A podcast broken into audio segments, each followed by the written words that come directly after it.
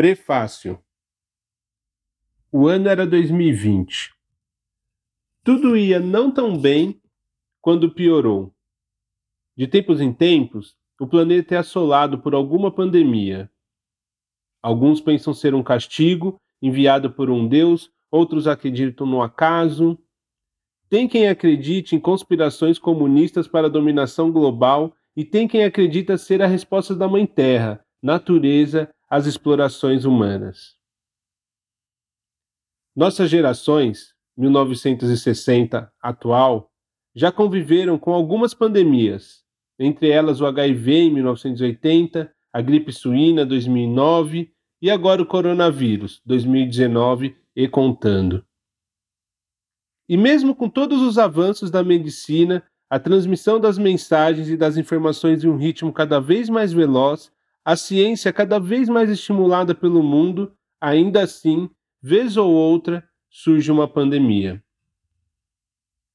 Mas por que essa pandemia, a do coronavírus, é diferente?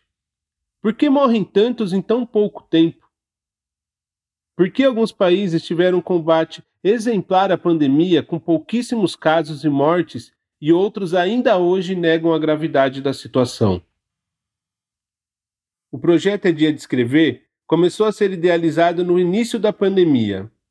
O que era para ser 15 dias de férias para controlar uma gripezinha acabou tornando-se um ano e cinco meses e contando de prisão domiciliar. Para alguns, ficar trancado em casa é o maior dos castigos. Fome, desemprego, violência doméstica, abandono dos estudos, ataques a aldeias, desmatamento, falta de vacinas, moradia, tudo virou de ponta cabeça. É dentro deste cenário que a editora Questione, em parceria com a Diário de Viagem, planejou e idealizou um projeto de incentivo à leitura e escrita para novos autores. A ideia era aliviar a tensão dos dias pandêmicos e fazer um retrato literário desses tempos. Juntos, 89 pessoas divididas em cinco grupos: indígenas, mulheres, negritudes, jovens e LGBTQIA, encararam seis meses de projeto com oficinas de escrita criativa, contação de histórias, leitura e interpretação de textos, diversos exercícios e ao longo dos dias foram lar e ombro uns dos outros.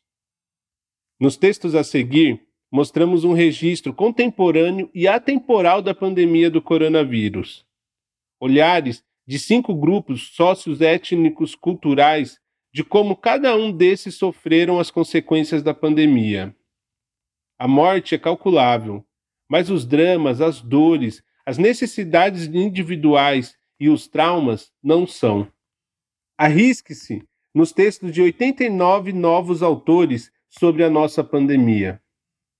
O grupo de jovens nos conta sobre como é viver, estudar e socializar por detrás das telas, tendo como pano de fundo a desigualdade social que cria um obstáculo para quem já larga atrás nessa corrida da educação e do emprego.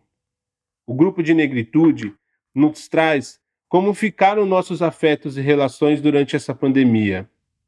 O grupo LGBTQIA, vem para gritar que, apesar da pandemia e atrasos na sociedade, não só por conta da pandemia, a resistência caminha. E nos articulamos de diferentes formas e com outras ferramentas contra o retrocesso.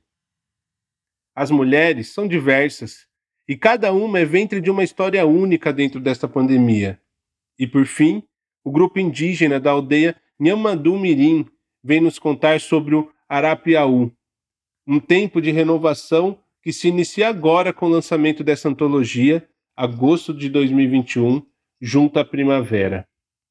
É tempo de repensarmos nossas relações interpessoais, o consumo e a exploração do nosso planeta e a expansão das áreas agrícolas e urbanas para cima das florestas.